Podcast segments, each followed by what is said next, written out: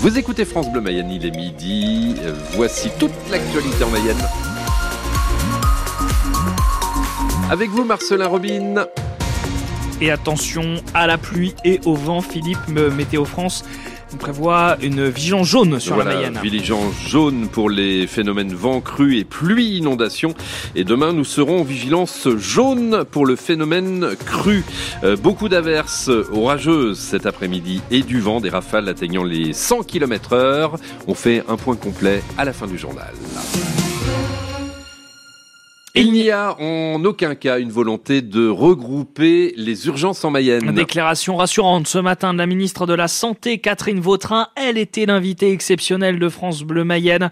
La nouvelle membre du gouvernement s'est engagée à maintenir des services à Laval, Château-Gontier-sur-Mayenne et Mayenne dans votre département, il y a une nécessité de complémentarité entre Mayenne, Château-Gontier et Laval. Et c'est très important qu'on ait effectivement cette réponse. Le deuxième élément, c'est qu'on y croit tellement que je rappelle que l'État va mettre 80 millions d'euros à Laval pour être en capacité de faire des travaux sur le centre hospitalier, parce que ça fait partie des éléments à la fois de qualité de soins, ça fait également partie des éléments d'attractivité. Le Premier ministre l'a dit, nous voulons partout en France mettre en place des services d'accès aux soins qui auront la capacité à répondre aux besoins de nos concitoyens avec un élément simple, un numéro de téléphone, le 15. À ce moment-là, on a une régulation. La régulation permet de vous dire là où vous devez aller. Et le gros intérêt, c'est la bonne réponse au bon moment, parce que c'est comme cela qu'on répond à l'urgence. Je m'engage, et je le dis très clairement, notre volonté, c'est qu'il y ait une réponse à, Mayenne, à Château-Gontier et à Laval. En aucun cas, il n'y a de volonté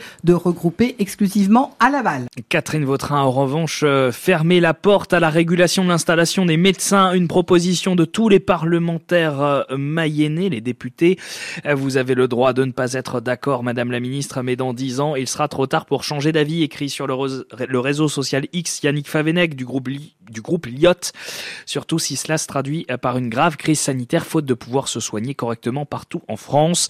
Dernière annonce de Catherine Vautrin, l'arrivée prochaine, a priori cet automne, d'un vaccin contre la bronchiolite pour les plus de 60 ans.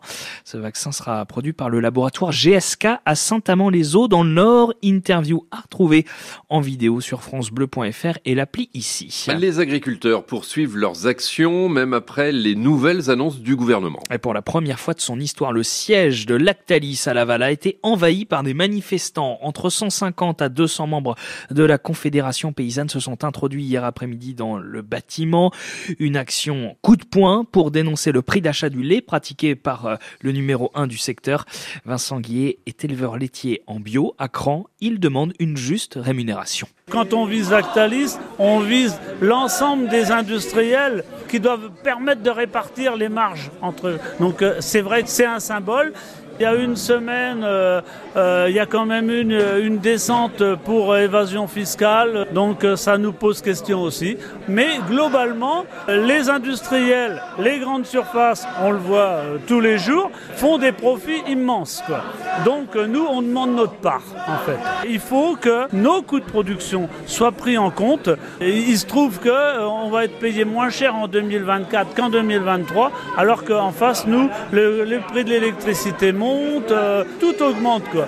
Donc il faut que l'effort soit réparti sur tout le monde. Les manifestants ont été évacués par des CRS dans la soirée. Image de cette action impressionnante à retrouver sur francebleu.fr. Lactalis réagit dans un communiqué. Le géant du lait s'étonne de la tenue de cette mobilisation et déplore les conditions dans lesquelles elle s'est déroulée, alors que des négociations sont toujours en cours sous l'égide d'un médiateur. La ministre déléguée auprès du ministre de l'Agriculture et de la Souveraineté alimentaire estime de son côté avoir répondu à une grande partie des attentes des éleveurs et des cultivateurs. Des sanctions ont été prononcées qui vont taper au porte-monnaie des distributeurs qui contournent la loi Egalim, assure Agnès Pannier-Runacher. Nous n'avons pas la main qui tremble, je cite. Depuis 2012, la Mayenne a perdu 20% de ses élèves dans les écoles primaires. Un chiffre assez édifiant donné hier euh, par la directrice académique des services de l'éducation nationale dans le département, Brigitte Lacoste. Elle a décidé de fermer 18 classes à la rentrée, une mesure entérinée mardi soir en préfecture. Perspective plus réjouissante en revanche en septembre, l'embauche d'AESH supplémentaires, des accompagnants d'élèves en situation de handicap. La Mayenne en compte 900, ce n'est pas suffisant Brigitte Lacoste en est consciente. Je ne peux pas vous dire à ce jour combien nous aurons d'emplois supplémentaires d'AESH à la rentrée prochaine, mais à l'échelle du pays, c'est 4800 créations de postes. Donc on aura évidemment des créations de postes pour le département et bien sûr c'est une nouvelle tout à fait positive parce que ça, voilà, ces, personnels sont extrêmement précieux et font un travail remarquable auprès des enfants et on voit des enfants qui arrivent à, évoluer vraiment positivement.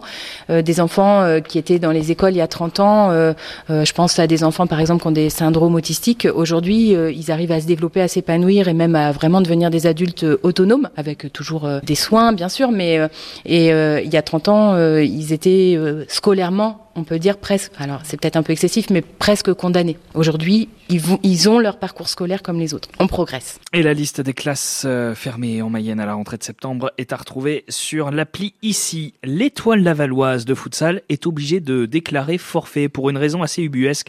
Les stylistes devaient jouer euh, contre Béthune samedi à domicile, mais l'espace Mayenne est occupé par euh, l'humoriste Jérémy Ferrari et les nordistes à la lutte pour le maintien en D1 n'ont absolument pas voulu recevoir le match ou affronter Laval ailleurs en Mayenne. Il y avait même des pistes hors du département qui avaient été envisagées, notamment en Normandie, à Caen-Élisieux.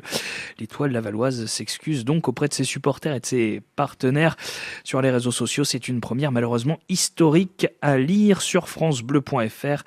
Le club euh, connaît aussi son adversaire pour les huitièmes de finale de la Coupe de France. Les Mayennais se déplaceront dans le Nord le 9 mars pour défier Bevrage, un club de 5 division. L'OM joue son avenir européen ce soir. Les Marseillais dans le dur en championnat, mais avec un nouvel entraîneur, Jean-Louis Gasset, reçoivent le Shakhtar Donetsk en 16e de finale retour de Ligue Europa. L'équipe du Mayenne Aubameyang espère faire fructifier son match nul de partout rapporté de l'extérieur il y a une semaine. Les autres rencontres du soir, Rennes, Milan AC, Toulouse, Benfica, Lisbonne et Fribourg. Lance. La programmation complète des trois éléphants est connue, Marcelin. On savait qu'Étienne Dao viendrait le 31 mai prochain à Laval. Dans un autre style, le DJ allemand Boys Noise sera aussi sur scène le 1er juin. Oh, il y a du bon sound. Voilà, c'est différent, il y en a pour tous les goûts, tous les artistes. C'est euh, Etienne Dao, ça, c'est ça C'est ça, ouais. Boys Noise, le DJ allemand, tous les artistes sont à découvrir sur les réseaux sociaux des 3F, les 3F qui accueilleront aussi le rappeur aux 100 millions d'écoutes sur Spotify SDM. Et ne manquez pas à 17h10, Hervé Lefebvre recevra la programmatrice du festival Perrine Delteil.